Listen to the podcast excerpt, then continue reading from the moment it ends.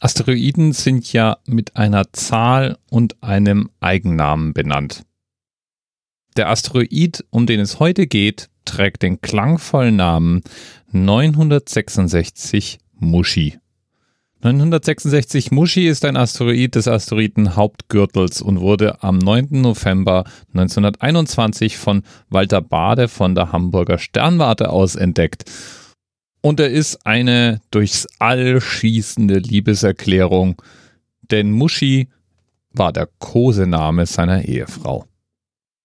Und das hier ist die bisher kürzeste Anerzählt-Folge, weil ich finde, zu 966 Mushi ist damit wirklich alles Wichtige anerzählt.